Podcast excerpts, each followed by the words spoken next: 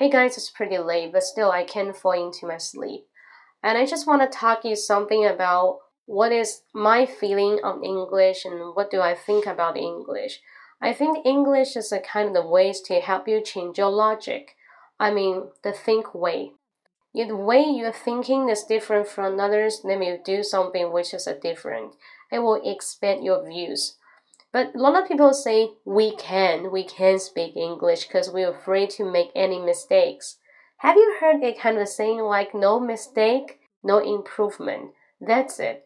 If you really want to put a restriction on yourself and say, no, I can do it, I'm shy, my English is very poor, you can never exceed yourself. You can never break the ice. So what I want to see is come on, try to say something, don't be shy, and get attached with anybody can speak good English.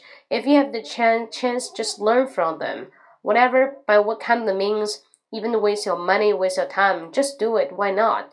Okay, so here I want to share more kinds of experience I learned the English. So you can just uh, go to the official number on WeChat, 英语口语风暴. You just get me and you can see what is my reference on how to learn English。